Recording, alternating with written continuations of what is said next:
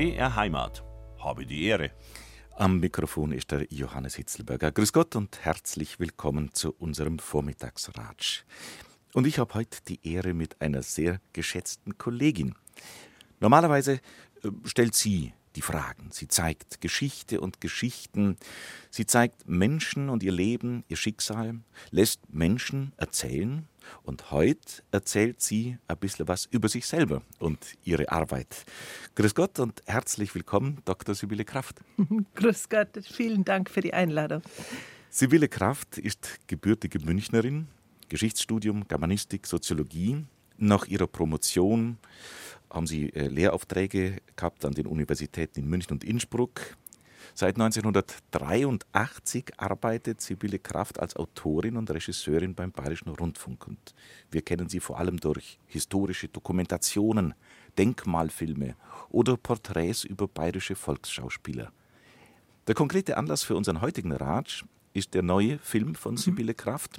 Den gibt es zu sehen am kommenden Sonntag, 1915, BR Fernsehen in Unter unserem Himmel. Und der neue Film heißt Damals durch die Nacht. Frau Kraft, ja, äh, machen Sie uns doch gleich mal ein bisschen Laune über diesen Film. Um was geht's? Durch die Nacht, wo und wann? Ja, das ist eine hoffentlich ebenso unterhaltsame wie informative Zeitreise durch das Nachtleben der 50er und 60er Jahre in München. Und es beginnt äh, mit Einbruch der Dämmerung, mit dem Ladenschluss und dem Feierabendverkehr ähm, und zieht sich durch den Abend mit dem Aufbruch der Abendschichtler und Nachtarbeiter und äh, geht dann durch die ganze nächtliche Vergnügungs- ähm, ähm, und durch die Nachtarbeiter bis hin äh, zu den in der Früh, wenn die letzten äh, Nachtschwärmer heimtorkeln und äh, die Straßenkehrer dann die Hinterlassenschaften der Nacht wegräumen müssen. Ja, also eine nostalgische ähm, Reise in diese Welt, die zum Teil ähm, versunken ist. Ähm, zum Teil erkennt man sie noch in Resten wieder. Ich hoffe, es wird ähm, vergnüglich. Ich habe den Film vorab natürlich schon gesehen und muss sagen, äh, war sehr beeindruckt. Alles in Schwarz-Weiß. Mhm. Ja, über diese Dokumentation reden wir, aber dann auch allgemein übers Filmemachen Gerne. und auch über ihre vielfältigen anderen Tätigkeiten. Die Historikerin und Dokumentarfilmerin Sibylle Kraft. Sie hat einen neuen Film erstellt, einen Dokumentarfilm zu sehen am kommenden Sonntag in der Reihe Unter unserem Himmel. Aber bevor wir zum Film hier genau eintauchen und uns da den Mund ein bisschen wässrig machen lassen und äh, Vorfreude entwickeln, müssen Sie ein bisschen was über sich selber natürlich erzählen. Ich bin jetzt heute dran und Sie ein bisschen aus, ausfragen. ich habe es schon gesagt vorhin, ein Münchner Kindl, Germanistik, Soziologie, Geschichte studiert.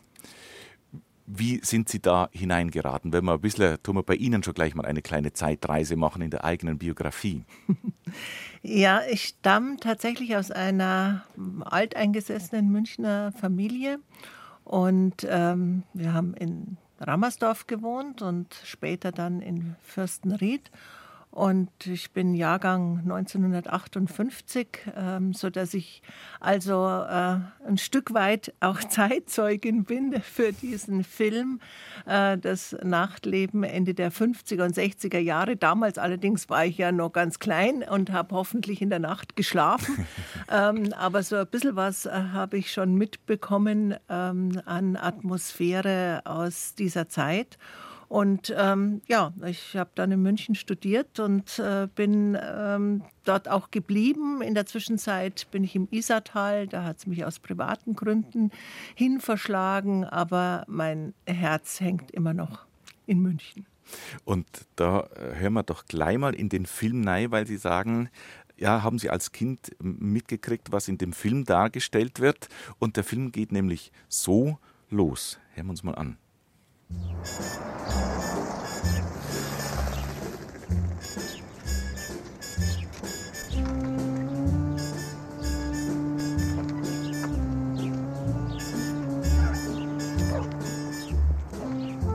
1960 gibt es in München noch mehr als 600 Gaslaternen.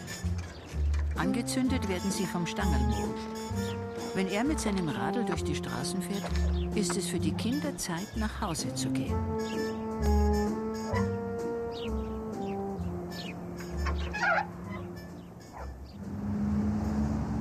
Hier ist der Bayerische Rundfunk mit seinem ersten Programm. Es ist 18 Uhr und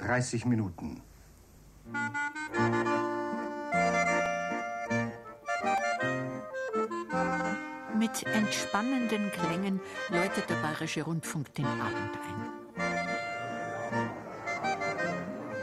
Nach einem Tag im Büro, in der Fabrik oder im Geschäft trifft man sich damals nicht zur Afterwork-Party, sondern zu einem gemütlichen Feierabendbier, zu einem Ratsch mit neuen Freunden und alten Bekannten oder zu einer Runde Schafkopf.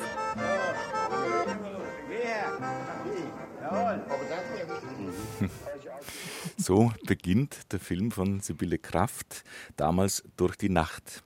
Ja, Sie haben äh, mit dem Stangerlmo geht's los. Den haben Sie also selber als Kind dann auch noch mitgekriegt.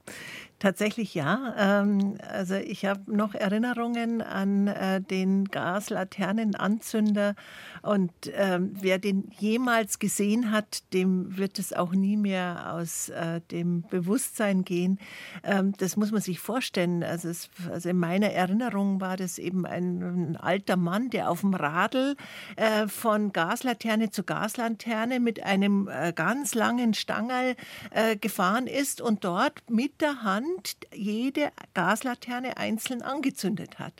Ähm, und das ist also wirklich ein, ein magisches Bild. Und als ich das bei meinen Recherchen für diesen Film im äh, Fernseharchiv ähm, so einen Ausschnitt gefunden habe, äh, habe hab ich mich umbandig gefreut, weil das, also das ist was ganz Kostbares. Und tatsächlich, ich, ich habe noch nie eine andere Szene von einem Gaslaternenanzünder, also eine dokumentarische aus München, äh, außer dieser in unserem BR-Archiv äh, gefunden.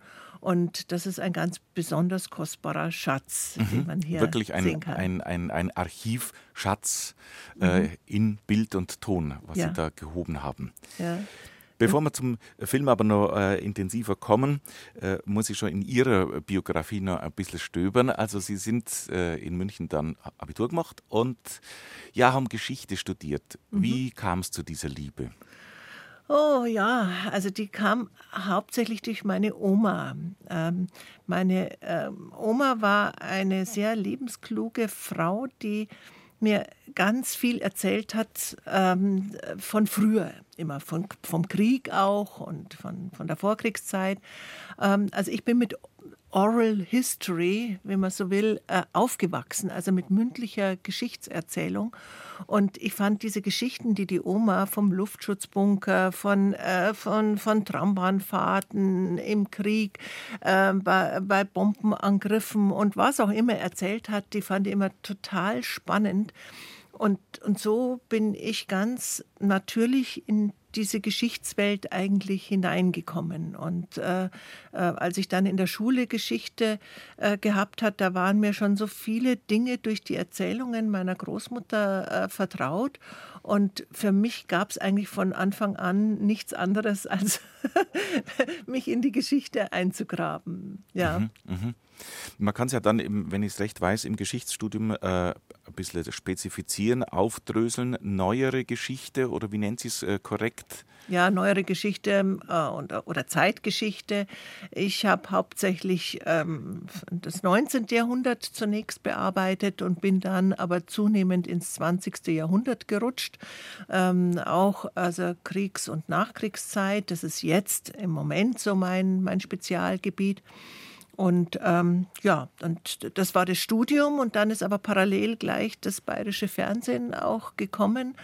Ähm, auch während des Studiums habe ich schon im BR gejobbt und ähm, erste Filmberichte gemacht und ja, und so lief das immer parallel und jetzt in Unter unserem Himmel bei der Reihe damals ähm, ist es halt so wunderbar, dass ich so diese zwei Seelen in meiner Brust, das, das journalistisch-filmische und das historische, äh, sehr schön verbinden kann. Mhm. Damals durch die Nacht zu sehen am kommenden Sonntag, BR-Fernsehen unter unserem Himmel. Mit der Nacht haben Sie sich aber auch, habe ich gesehen, in Ihrer Biografie schon während des Studiums befasst, gewissermaßen. Äh, Geschichtsstudium, Germanistik, Soziologie und in Geschichte haben Sie promoviert, Dissertation geschrieben, was dann auch äh, beim Hugendubel Verlag als Buch erschienen ist und äh, ein ziemlich spannendes oder auch schlüpfriges Thema. Zucht und Unzucht heißt's. ja, ja, sie steigen aber schwer in die Tiefen und Untiefen meiner Vergangenheit ein. ja, ähm, äh, das war eine, eine Doktorarbeit in neuerer Geschichte über Prostitution und Sittenpolizei im München der Jahrhundertwende. Und ähm, ja, also mich hat damals einfach äh, ein Thema interessiert, das nicht schon 150 äh, Mal ähm, behandelt worden ist, sondern wo man also wirklich nur selber erforschen konnte in den Archiven. Und ähm, ja, so bin ich auf äh, dieses äh, Thema gestoßen, äh, ein scheinbar zeitloses Thema wie das der Prostitution, ähm, doch herauszufinden, wie zeitgebunden es aber dann doch wiederum äh, war und ist und das eben anhand dieses ähm, Großstadtmilieus äh, der Jahrhundertwende und damit habe ich äh, ja also auch einige Zeit meines Lebens mhm. in den Archiven verbracht und bin dann später ins Archiv des bayerischen Fernsehens dann eingetaucht für die damals rein. Also ähm, ja, irgendwie scheint mich die, dieser Ort magisch anzuziehen. Ein Archiv, aber natürlich äh, haben Sie dann als Akademikerin, als ausgebildete Historikerin äh, schon einen entsprechenden Hintergrund, um mit solchen Institutionen oder was man da vorfindet, ähm, auch ein bisschen ökonomisch und rationell zu arbeiten. Sie wissen, wie man, wie man sich da bewegt, auf was man Wert legen muss und so weiter. Ja, also für die Filme ähm, ist das natürlich schon sehr hilfreich, also bei, bei, bei der Recherche. Aber mir geht es in meiner filmischen Arbeit ähm, in Unter unserem Himmel äh, vor allem darum, dass man Geschichte jetzt nicht äh, hochtrabend wissenschaftlich daherkommen lässt, sondern ähm, allgemeinverständlich und auch ein bisschen unterhaltsam vermittelt, ohne den erhobenen äh, geschichtlichen Zeigefinger einer äh, Lehrkraft, sondern äh, dass man äh, ja vergnüglich ähm, Geschichte darstellt und äh, vermittelt. Und das ist der Sinn dieser Reihe damals. Auf die Reihe kommen wir gleich nochmal äh, eingehender zu sprechen. Ich möchte nochmal in Ihrer Biografie kurz verweilen. Nach dem, nach dem Studium weil Sie gerade sagen, Geschichte vermitteln. Sie haben selber Geschichte vermittelt, auch wiederum an der Uni als mit Lehraufträgen in München und Innsbruck. Wie kam es da dazu?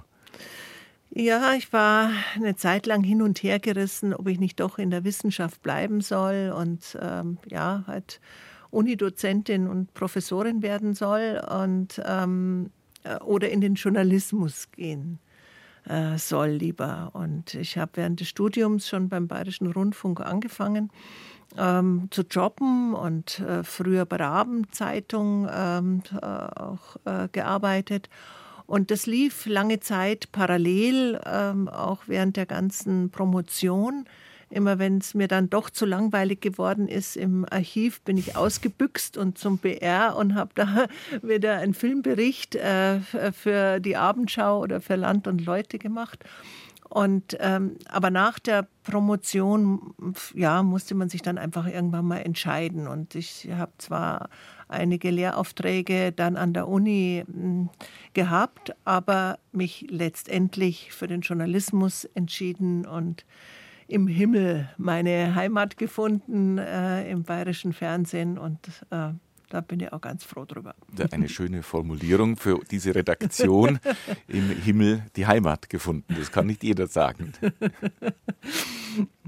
Wie würden Sie beschreiben die Faszination von Geschichte und die Faszination von Journalismus für Sie persönlich und wie Sie das eben für sich selber verbinden und vereinen?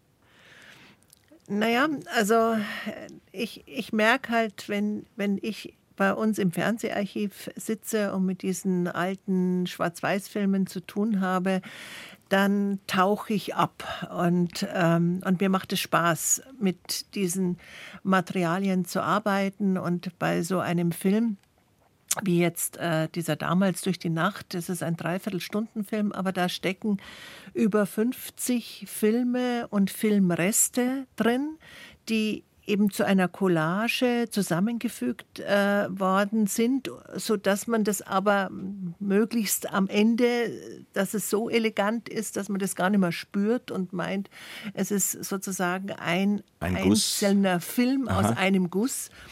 Und das ist die Kunst dabei. Also, dass man also hier nicht irgendwas nur einfach so aneinander hängt, sondern äh, ja, bestenfalls schön komponiert und einen Sog entwickelt, der den Zuschauer reinzieht und nicht mehr loslässt. Und ähm, ja, also probieren Sie es selber aus, ob es funktioniert hat oder nicht.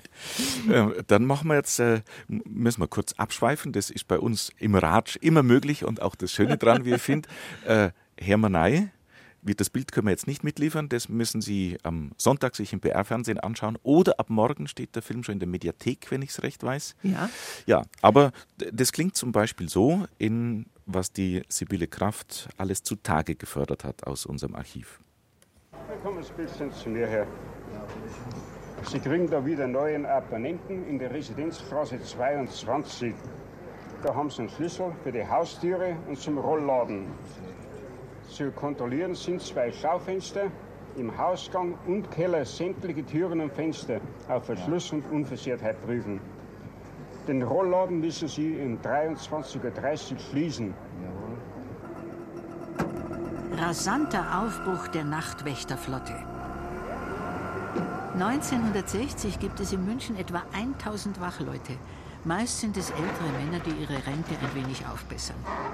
Bei ihren nächtlichen Kontrollgängen versuchen sie den Einbrechern das Leben so schwer wie möglich zu machen. Das war jetzt auch eine bekannte Stimme aus dem Bayerischen Rundfunk, sowohl Hörfunk als auch BR-Fernsehen, die Ilse Neubauer, die für ihren Film hier die Stimme geliehen hat. Äh, Sibylle Kraft, erklären Sie uns doch nochmal grundsätzlich, um was geht es in dieser Reihe damals? Seit wann gibt es die? Sie haben ja schon viele, viele Dokumentationen dafür gemacht. Ja, also tatsächlich, es sind in der Zwischenzeit äh, weit mehr als 50 äh, Filme äh, von mir entstanden in dieser Damals-Reihe. Und ähm, es gibt grundsätzlich zwei verschiedene Arten. Einmal eine rein Schwarz-Weiß-Collage, wie jetzt damals durch die Nacht. Und ähm, die andere Form ist, dass ich Schwarz-Weiß-Material mit neu gedrehtem Material kombiniere und so dem historischen Wandel nachspüre und äh, vergleiche, was war vor, früher und was ist heute und das gegenüberstelle. Also das sind die zwei verschiedenen äh, Formen des damals in, unter unserem Himmel. Seit wann gibt es die Reihe? Haben Sie das parat? Hm, also eigentlich seit so, so ziemlich seit ich angefangen habe für, für den Bayerischen Rundfunk zu arbeiten oder zumindest in den Himmel gekommen bin. Das war dann ähm, ja so Mitte Ende der 60 äh, Entschuldigung Mitte Ende der 80er Jahre. Ähm, äh, ja, seit, seither gibt es das und ähm, ja, äh, freut sich zunehmender Beliebtheit, glaube ich, äh, dass äh, man diese Stücke aus dem Fernseharchiv, die werden ja immer mehr zur Geschichte und ähm, werden damit auch immer kostbarer. Ich habe es bei uns im Internet gelesen als Ankündigung für unseren heutigen Ratsch. Ähm, da ist es so schön formuliert worden, seltene Schätze aus dem Fernseharchiv. Und mhm. das, äh, denke ich, ist nicht übertrieben, wenn man diese Formulierung verwendet. Ja, also äh, das stimmt. Ähm, ich bin ganz glücklich, dass es Kollegen früher gegeben hat, die Gott sei Dank äh, so viele Szenen äh, gerade noch festgehalten haben, bevor sie ähm, ja nicht, äh, nicht mehr zu ähm, überliefern waren, wie eben zum Beispiel der Stangalmo äh, mit den Gaslaternen ähm, oder äh, Zeitungsausrufer am Stachus äh, wo, mit der Verdrusslinie der Linie 8, die äh, da im, ähm, im 12-Minuten-Takt damals am Stachus, äh, dem verkehrsreichsten äh, Platz Europas, gefahren ist. Also es sind so viele einzelne Momente bis hin zur ISA 12 und bis, bis ähm, Szenen, wo das Fernsehen bei Polizeieinsätzen dabei war. Heute undenkbar mhm. aus Datenschutzgründen und äh, Persönlichkeitsrechtsgründen. Aber die haben da damals äh, ja voll mitgedreht, wenn irgendwelche Polizeikontrollen waren. Äh, also das äh, kann man sich heute überhaupt nicht mehr vorstellen. Und das ist jedes Mal ein unglaublicher Glücksmoment, wenn man nach ähm, tagelangen äh, Grusteln und Suchen im Fernseharchiv dann ähm, solche Perlen rausfischt und ähm, sie dann im, äh, im Kopf äh, für einen neuen Film zusammensetzt. Mhm. Also man kann sagen, sie, sie, äh, ja, sie tun aus diesen Schätzen was Neues komponieren. Ein schönes Bild, finde ich. Ja, das, das ist mir auch wichtig. Also es gibt ja jetzt so viele äh, Filmwiederholungen, auch Schwarz-Weiß-Wiederholungen, die halt eins zu eins einen Film aus dem Archiv nehmen und dann wieder herzeigen. Gerade jetzt in Corona-Zeiten, äh, als man weniger produzieren konnte, hat man also zu dieser Notlösung ähm, gegriffen. Also das ist mir persönlich jetzt also sozusagen zu wenig, mhm. äh, sondern ähm, ich möchte einen eigenen neuen Film erschaffen, eine, eine äh, Collage, eine Art Gesamtkunstwerk aus ähm, Geräuschen, Musik, äh, O-Tönen von damals, um, um so ein, ja, einen einen, eigenen Blick in die Vergangenheit zu entwickeln. Da zeigt sich natürlich dann auch wieder Ihr, sage mal, Ihr profundes Geschichtswissen und auch Ihr Bemühen und Ihr, Ihr, Ihr Wollen, dass man Geschichte eben nicht mit erhobenem Zeigfinger vermittelt, sondern teilweise auch eben sehr spielerisch und, mhm. und leicht. Ja, also das finde ich ganz wichtig, weil ich, ich, will ja auch Spaß an der Geschichte haben und diesen Spaß an der Geschichte auch vermitteln. Ähm, und dazu ist jetzt nicht nur meine Arbeit ähm, wichtig, sondern ähm, Filmarbeit ist ja immer eine Teamarbeit. Und ähm, in dem Fall äh, kommen auch viele Kollegen und deren Talente da äh, mit zum Tragen. Sie haben die wunderbare Ilse Neubauer erwähnt als Sprecherin, die eine äh, kongeniale Stimme dazu ist, weil sie halt auch schon eine ältere Stimme ist und der nimmt man das ab, ähm, der, der, der Zuschauer, ähm, wenn, wenn er die Ilse hört, dass, dass es wahr ist, was sie mhm. sagt. Mhm. mhm. Ja, ähm, also da würde jetzt eine ganz junge Stimme nicht dazu passen. Und ähm, es, wir haben wunderbare Geräuschemacher beispielsweise, die aus diesen ganzen Filmresten, die zum großen Teil ohne Ton sind, äh, die, die nachvertonen und die die historischen Geräusche versuchen, versuchen noch zu rekonstruieren. Oder die, unsere Musikberater, die die äh, richtige zeitgenössische Musik dann dazu raussuchen, sodass das eben, ähm, ja, also es ein sehr stimmiges Werk. Neue Komposition aus, aus, aus dem, was man schon hat und neu zusammengestellt. Ja. Und äh, wir können uns das ja hier schön erlauben und hineinschnuppern und ein bisschen einen Eindruck vermitteln, was Sie in diesem Film alles zutage gefördert haben. Und das klingt dann zum Beispiel so, weil äh, wir sind ja, haben ja im eigenen Haus auch Möglichkeiten, ähm, uns selber mal zu zeigen, wie der BR vor 60 Jahren ausgeschaut hat und geklungen hat, nämlich so. Im Hörfunk läuft währenddessen das Abendprogramm, bei dem sich der Moderator seinen eigenen Reim macht auf die damaligen Abrüstungsverhandlungen. Hören wir nun von Rudolf Schock das Lied Freunde, das Leben ist lebenswert, denn jeder Tag kann Schönes uns geben, jeder Tag ein neues Erleben, jede Stunde verjüngt sich die Welt, die herrliche Welt. Tja, und Herr Mikojan und Herr Dalles, die beraten hoffentlich alles, auf das die herrliche Welt nicht wieder mal in Scherben fällt.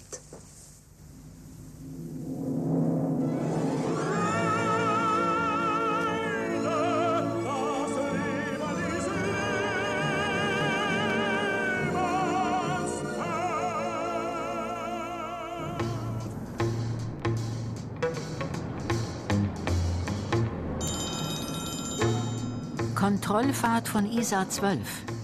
In den einschlägigen Vergnügungsvierteln zwischen Hauptbahnhof und Hofbräuhaus schaut alles friedlich aus. Es ist die Ruhe vor dem Sturm.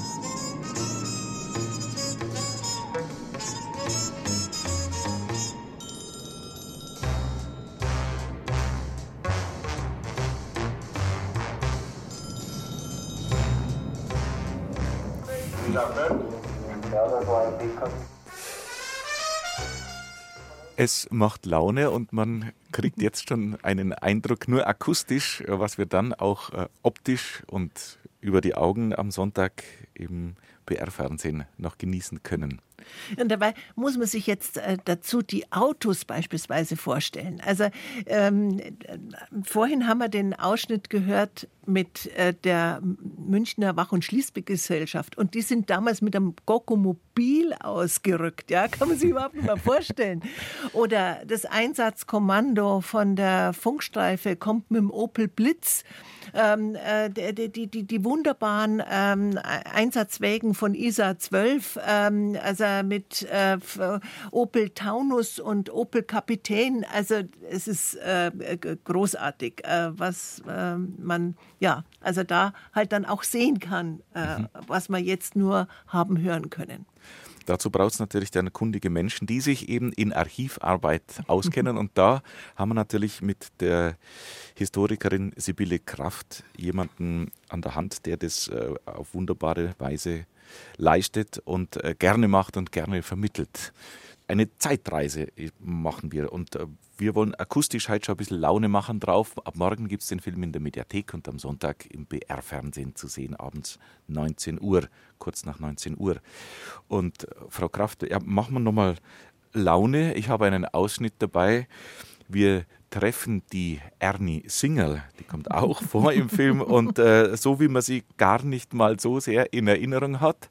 Äh, und das klingt so. Angst zu meinem Kleid?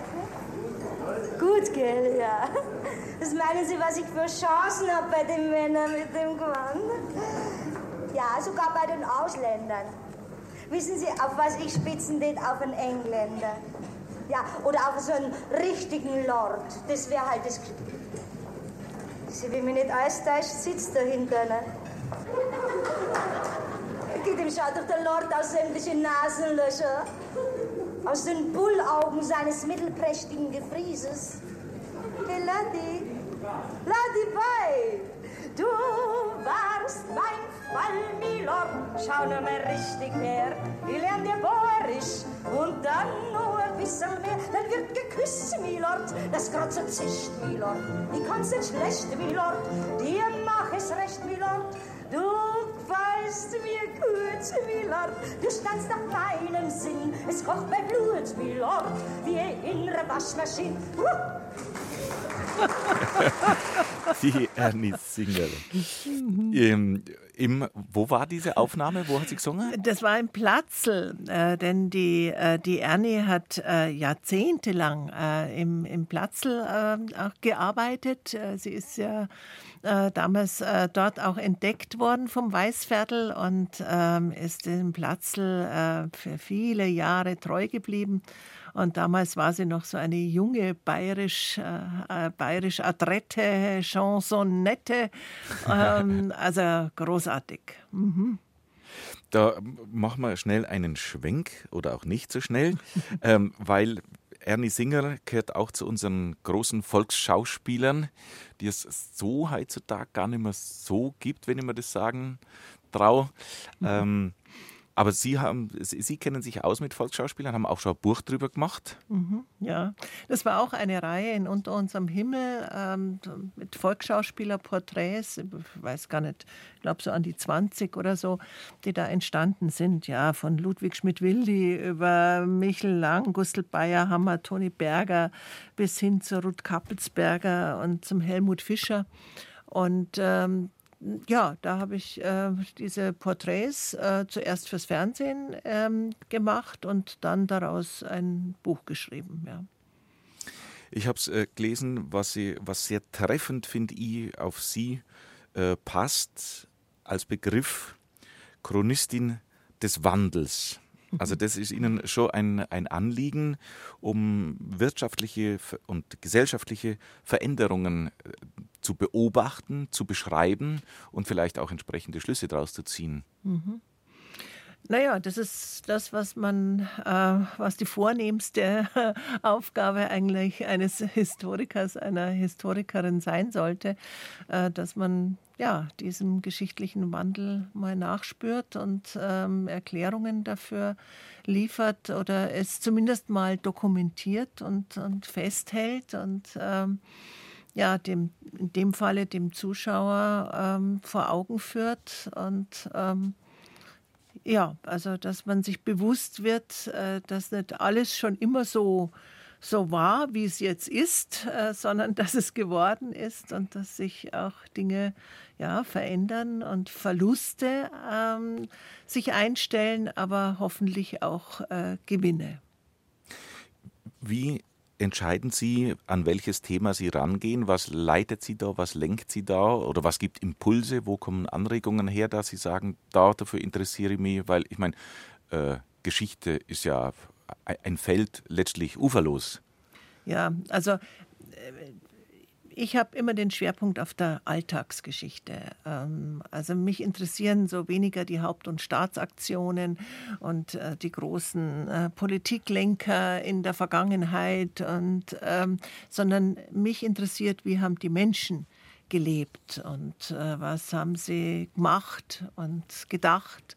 Und, ähm, und wie hat sich das verändert? Also das finde ich das Spannende daran. Und die Auswahl, das geben die Filmüberreste vor, die ich im Archiv finde. Ich kann ja nur das sozusagen zeigen und zusammenstellen und neu aufbereiten, was ich schon einmal im, im Rohstoff habe. Mhm. Ähm, also nur das, was äh, Kollegen und Kolleginnen äh, früher dokumentiert haben und festgehalten haben für die Nachwelt, mit dem kann ich jetzt arbeiten und das eben neu zusammenstellen und aufbereiten reiten. Und also das Archiv gibt mir sozusagen die Auswahl schon vor mhm. und äh, ja, und dann muss man sich halt überlegen, welche Themen sind ergiebig ähm, und welche weniger und ähm, ja, dann ergibt sich das ganz automatisch, in welche Richtung man geht. Mhm. Eine äh, ganz andere Facette, möchte ich sagen, in Ihrer Tätigkeit ist die, dass Sie ja selber auch als Moderatorin unterwegs waren, schon in, in äh, vielen Sendungen, nämlich in der Reihe Zeitzeugen auf ARD Alpha.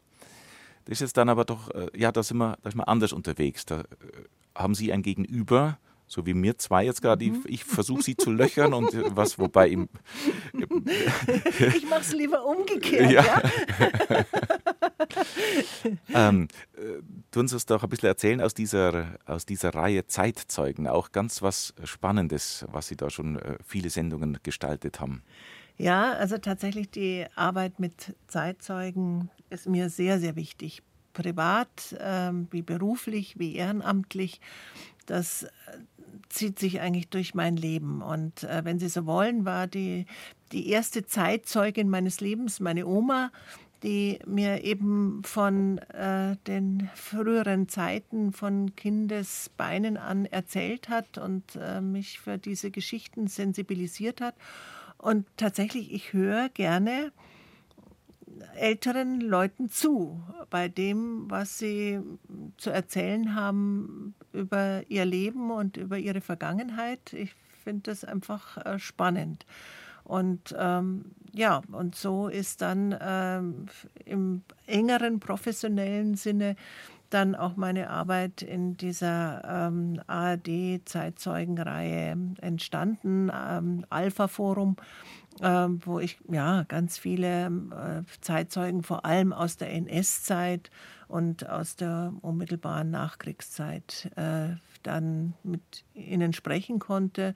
Und eben diese unmittelbaren Erinnerungen festhalten für die Nachwelt, weil die sterben uns jetzt weg und die müssen unbedingt noch festgehalten werden, ähm, diese Erinnerungen, bevor sie ganz verstummen, die Zeitzeugen eine Chronistin des Wandels, so beschreiben Sie sich auch äh, nicht ungern selber. Und äh, ja, Das sind sie in all ihren vielfältigen Tätigkeiten. Wir haben vorhin geredet ausführlich über die Sendereihe damals bei Unter unserem Himmel. Sie haben als Moderatorin auch schon viel gewirkt in der Reihe Zeitzeugen, ARD, äh, beim Alpha Forum. Es gibt die Filmreihe Weibsbilder, wo Sie tätig sind. Und Sie sind eine Liebhaberin alter Häuser und da befassen Sie sich seit vielen Jahren auch mit der Historie von Bauwerken. Und auch da gibt es eine Reihe bei uns im BR. Ja, genau. Das ist die Reihe Leben mit einem Denkmal die ich ebenfalls in, unter unserem Himmel ähm, zeigen kann. Und äh, da geht es darum, dass ich versuche, äh, Menschen, die all ihre Liebe, ihre Zeit, ihre Kraft in die Erhaltung, in die Rettung eines äh, historischen Baudenkmals zu stecken, denen möchte ich selber sozusagen eine Art Denkmal setzen mit dieser Reihe. Und äh, es sind in der Zwischenzeit ja, an die 25 Folgen, die immer unterschiedliche Häusertypen ähm, zum Thema haben. Also Mühlengeschichten, Turmgeschichten, Bauernhausgeschichten, Bunkergeschichten, Schlossgeschichten, also was auch immer. Äh, immer wird ein ähm, Haustypus äh, von mir vorgenommen und ich suche mir unterschiedliche Protagonisten, die äh, eben was ganz Besonderes aus ihrem Denkmal gemacht haben oder gerade dabei sind. Und äh, das ist mir ein besonderes Anliegen, denn das sind auch Zeitzeugen, diese alten Häuser. Es sind halt stumme Zeitzeugen, mhm. die uns etwas von der Geschichte erzählen, von, von dem früheren Leben und Arbeiten und von der Handwerkskunst unserer Vorfahren. Also insofern spielt da die Geschichte schon auch wieder eine Rolle. Und ähm, ja, das, diese Reihe liebe ich sehr. Als Geschichte und Geschichtenerzählerin eben. Wenn Sie so wollen, gerne. Ja, ja, ja. äh, es hat einen Preis gegeben, das war, ich habe es jetzt nochmal nachgeschaut, 2011. Das nennt sich Deutscher Preis für Denkmalschutz. Ja, für diese Reihe Leben mit einem Denkmal, ähm, ja, das hat mich sehr gefreut, muss ich, muss ich sagen ähm, weil im viel Herzblut ähm, Berufliches jetzt in, in dieser Reihe äh, da steckt und wenn das deutschlandweit auch so gesehen wird, dann ja, also mhm. freut einen das einfach. Mhm. Ich habe es vorhin schon gefragt mit, äh, für die Reihe damals. Was leitet Sie in Ihrer Auswahl, äh, auf, auf welches Projekt oder auf welches Denkmal Sie zusteuern für den nächsten Film oder die nächste Dokumentation? Ja, äh, das sind die unterschiedlichen Haustypen. Ähm, Im Moment äh, recherchiere ich gerade zum Thema Stallgeschichten und suche in ganz Bayern nach äh, interessanten Beispielen für eine neue Nutzung von denkmalgeschützten Stallungen, äh, sei es der Kuhstall, der Pferdestall, der Ziegenstall, was auch immer. Und man kann daraus machen ein Atelier, ein, ein, ein Lokal, ähm, eine Wohnung.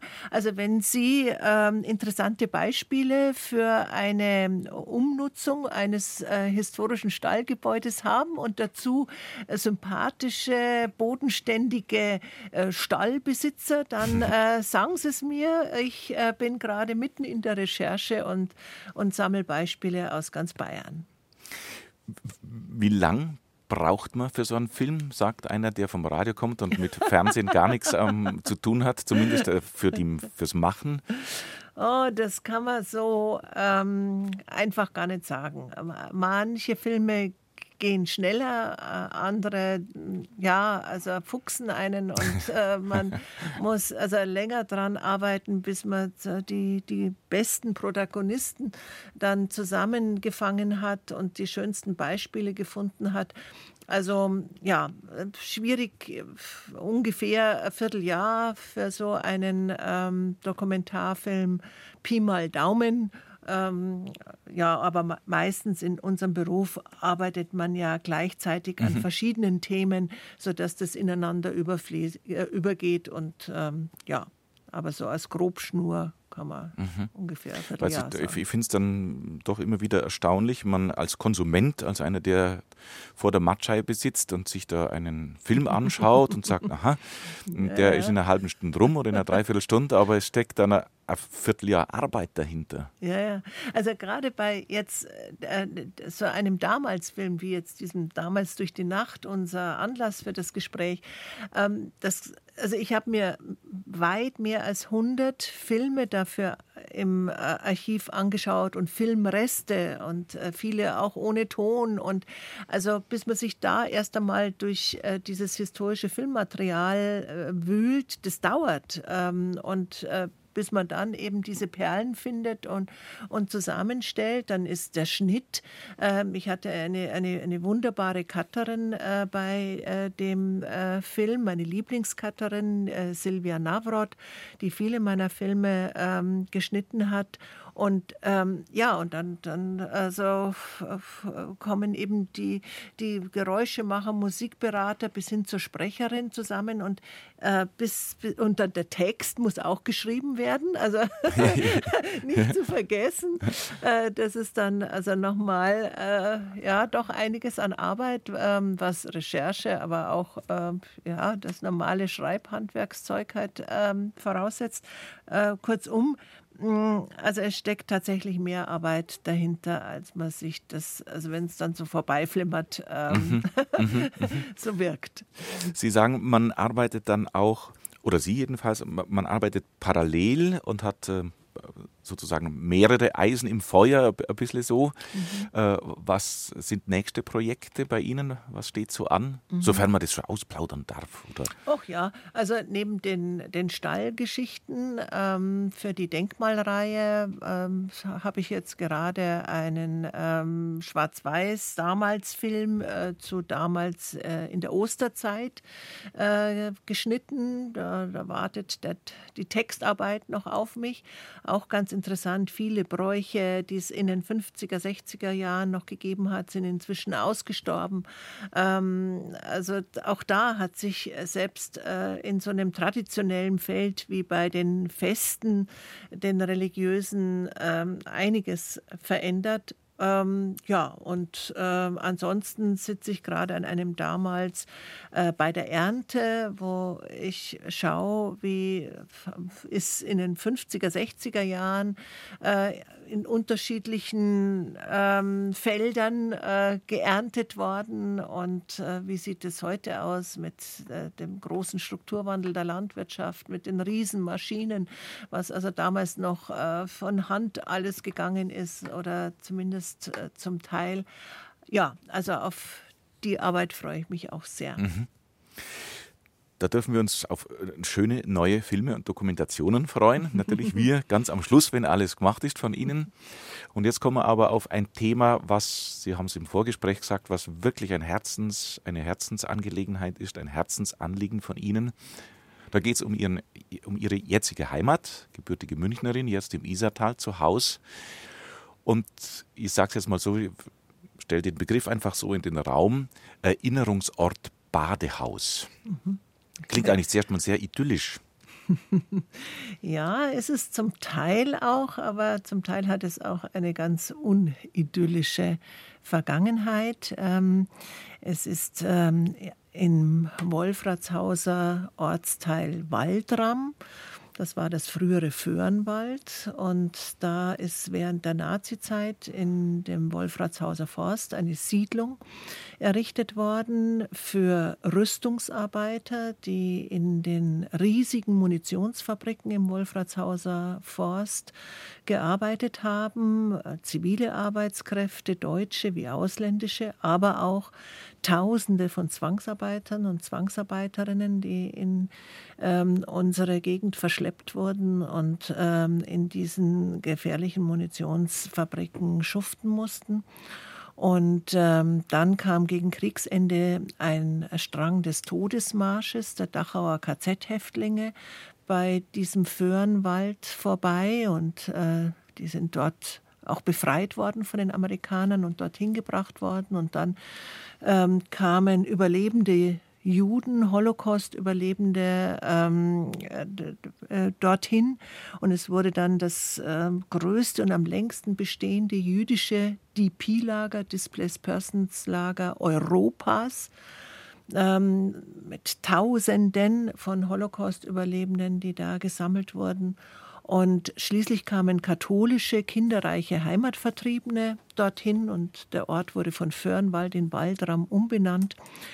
Also eine irre Geschichte, die weitgehend vergessen, verdrängt worden ist. Und äh, die versuchen wir in diesem Erinnerungsort Badehaus, wo wir seit zehn Jahren um diesen ähm, Ort äh, kämpfen äh, und ihn aufbauen und entwickeln, ähm, ja, für die Nachwelt zu erhalten. Und ja, das ist also ein Stück weit zu meiner Lebensaufgabe geworden. Wenn man auf die Homepage geht, sieht man das Badehaus abgebildet, ein, naja, ein Bau, der schon, also im ersten Stock haben wir schon den Giebel, nicht so groß eigentlich. Mhm, mh.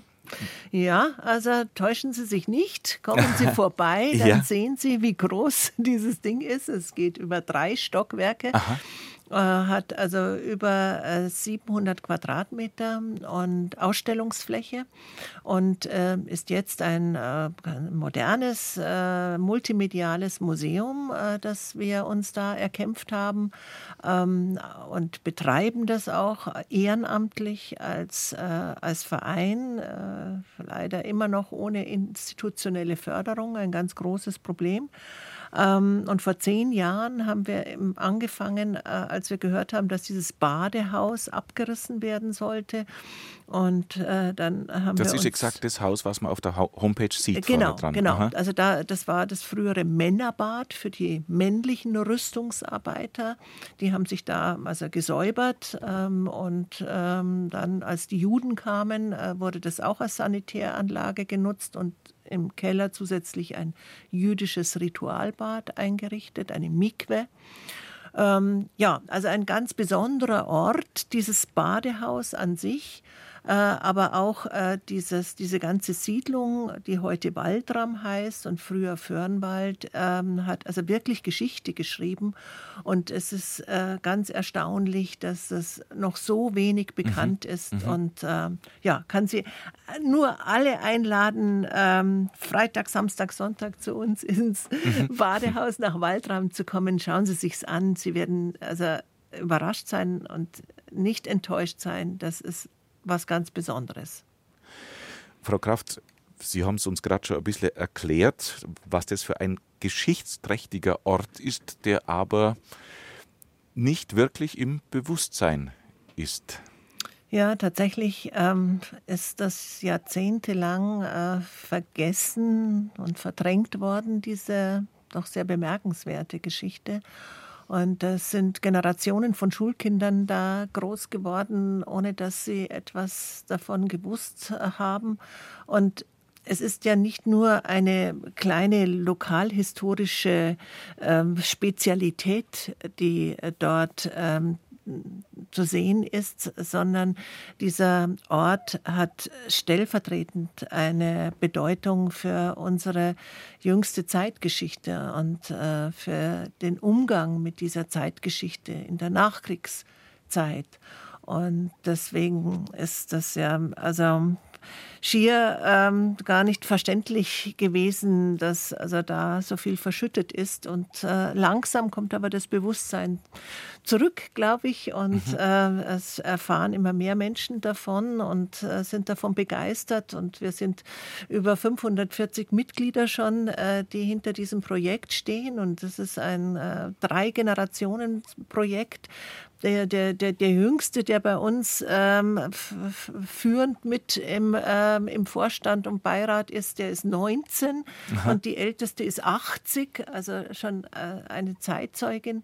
Ähm, also äh, da helfen ganz unterschiedliche Menschen zusammen, um äh, diese besondere Geschichte zu bewahren und für die nächsten Generationen ähm, zu dokumentieren. Und auch viel mit Zeitzeugeninterviews, dass wir also diese ähm, diese Stimmen einfach noch festhalten äh, für die Nachwelt, ähm, damit ähm, wir doch hoffentlich ähm, aus dieser Geschichte alle miteinander unsere Lehren ziehen können.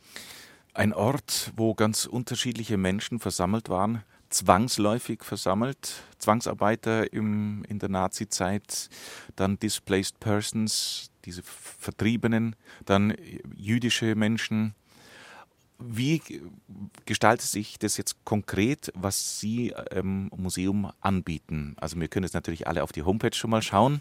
Sehr gerne. Ähm, aber was sind Ihre Aktivitäten auch, was Sie anbieten oder was Sie, wie nenne ich das? Gewissermaßen Museumspädagogik. Was kann ich bei Ihnen lernen? Mhm.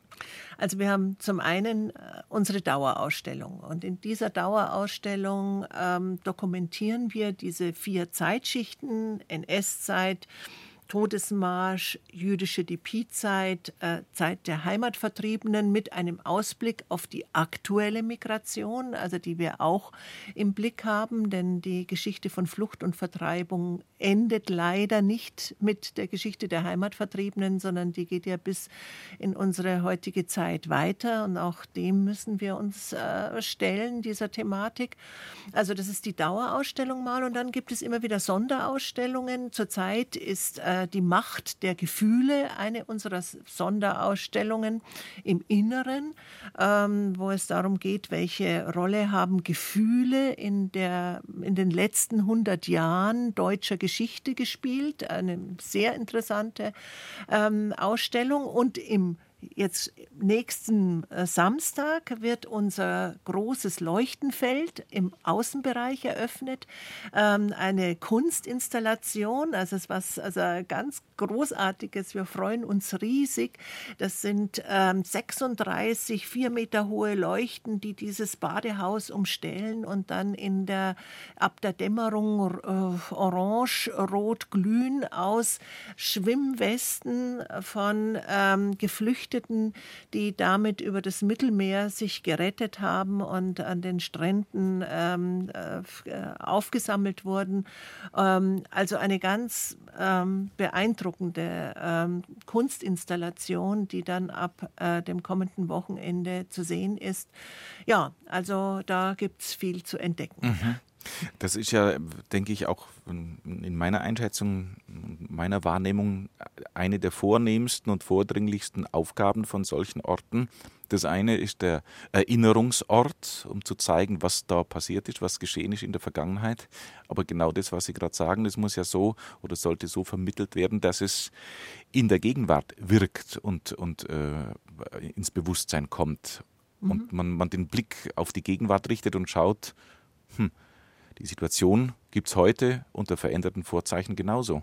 Ja, also es ist ganz wichtig, dass es also nicht nur der Blick zurück ist, sondern dass wir uns mit den Erkenntnissen, die wir aus dem Blick zurück gewonnen haben, uns der Gegenwart und der Zukunft stellen. Also das ist die, die vornehmste Aufgabe ähm, von, von Geschichtsvermittlung. Das, das ist, Geschichte ist ja nicht la pour la, ähm, nur damit ich also irgendwie mir die Nostalgiebrille aufsetze und äh, in der Vergangenheit da ähm, äh, rumstöber, S sondern wir, wir wollen ja unsere Gegenwart und unsere Zukunft ähm, gestalten. Und ähm, ja, und das muss zusammengeführt werden. Und das kann man erleben in diesem Erinnerungsort Badehaus. Sibylle Kraft ist die Vorsitzende von diesem Verein, alles ehrenamtlich. Und ja. Sie haben es ja angesprochen, es täte ähm, sozusagen eine kleine Finanzspritze von irgendwoher, täte natürlich gut. Aber das, äh, das Problem haben natürlich auch viele Vereine, die sich engagieren und für einen guten Zweck unterwegs sind äh, und viel Arbeit und Freizeit neistecken. Mhm. Also es stecken da im Moment 40.000 Ehrenamtsstunden äh, in, in diesem Projekt drin und äh, eben von vielen verschiedenen Menschen, die alle ihre Talente äh, zusammenwerfen und äh, für die gemeinsame Sache. Und das ist natürlich auch etwas sehr, also, ja, sehr befriedigendes. Und, ähm, aber eben nur ähm, ehrenamtlich geht es geht es halt auch nicht für die Zukunft. Was ich jetzt gerade äh, sehr mitnehme aus, aus Ihren Ausführungen, gefällt mir sehr, äh, Geschichtsbeschäftigung darf nicht heißen, äh, einfach die Nostalgiebrille aufsetzen. Mhm. Ja. Ja, das ist, finde ich, ganz wichtig. Man kann natürlich schon, also man darf auch mal nostalgisch sein, ja. Und gerade diese Reihe damals, ähm, in, unter unserem Himmel, hat natürlich auch etwas Nostalgisches, aber eben nicht nur.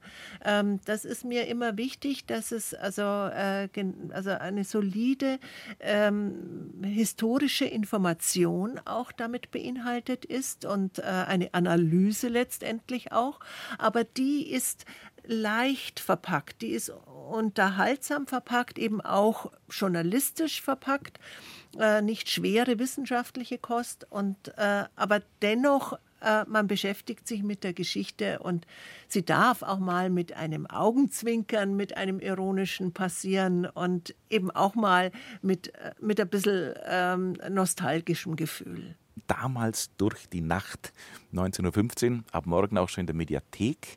Unsere Sendung hier, den Ratsch, gibt es heute ab Nachmittag als Podcast auf unserer Homepage.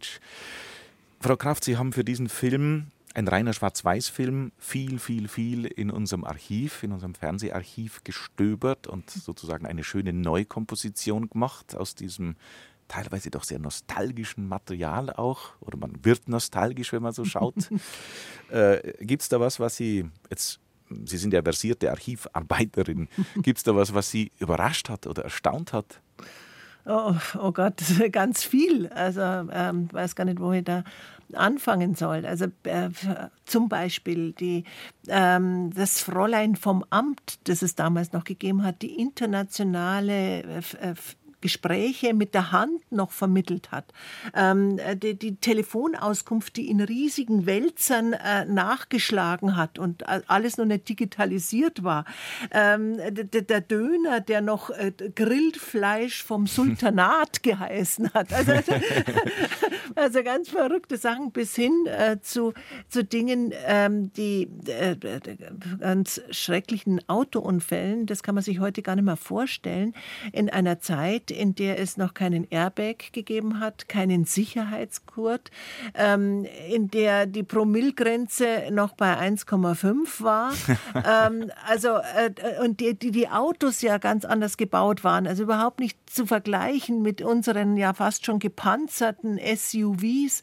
Also wie, wie, wie hauchdünn diese ähm, zwar nostalgisch wunderschön anzusehenden ähm, Autos waren, aber ähm, sicherheitsmäßig also ein Wahnsinn. Und äh, was für schwere Unfälle da auch passiert sind. Ja, also das sind so äh, ganz unterschiedliche Aspekte ähm, bis hin zur Kriegerwitwe, die also ähm, ihr, ihr äh, mageres Salär da aufbessern muss mit Nachtarbeit äh, und Trambahn, äh, Trambahnen schruppen muss. Man sieht auch noch Kriegsversehrte im Straßenbild. Also ja, ganz äh, unterschiedliche Dinge, die ähm, ja, es heute in dieser Form, Gott sei Dank, oder teilweise auch schade drum, nicht gibt. Und wir machen jetzt nochmal ein bisschen Laune. Wir sind am Ende unserer Sendung gleich und wir hören jetzt kurz rein in äh, das Ende des Films. Das klingt nämlich so.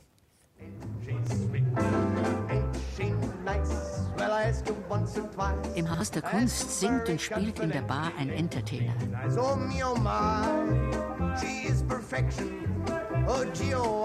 Hier können die Upper Ten dann zeigen, was sie in der Tanzstunde von Peps Valenzi alles gelernt haben.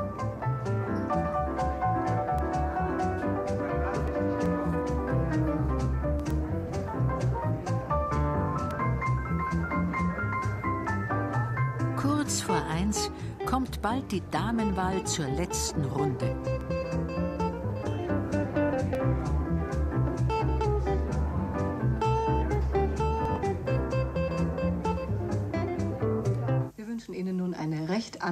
Nachtruhe. Wenn Sie Ihre Uhr noch einmal vergleichen wollen, es ist jetzt 1 Uhr. 1 Uhr ist es. Der Bayerische Rundfunk meldet sich wieder um 5.30 Uhr. Gute Nacht. Wenn Sie die Uhren vergleichen wollen. Also das kann ich jetzt auch sagen, 11.53 Uhr. Und damit bleibt mir ein großes Vergelt's Gott zu sagen. Sibylle Kraft, Autorin dieses Films Damals durch die Nacht.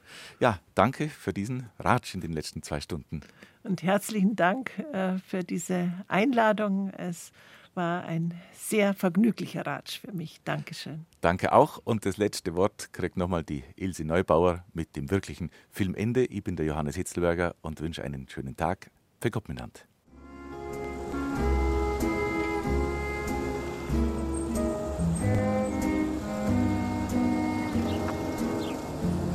1966 wird in München die letzte Gaslaterne gelöscht.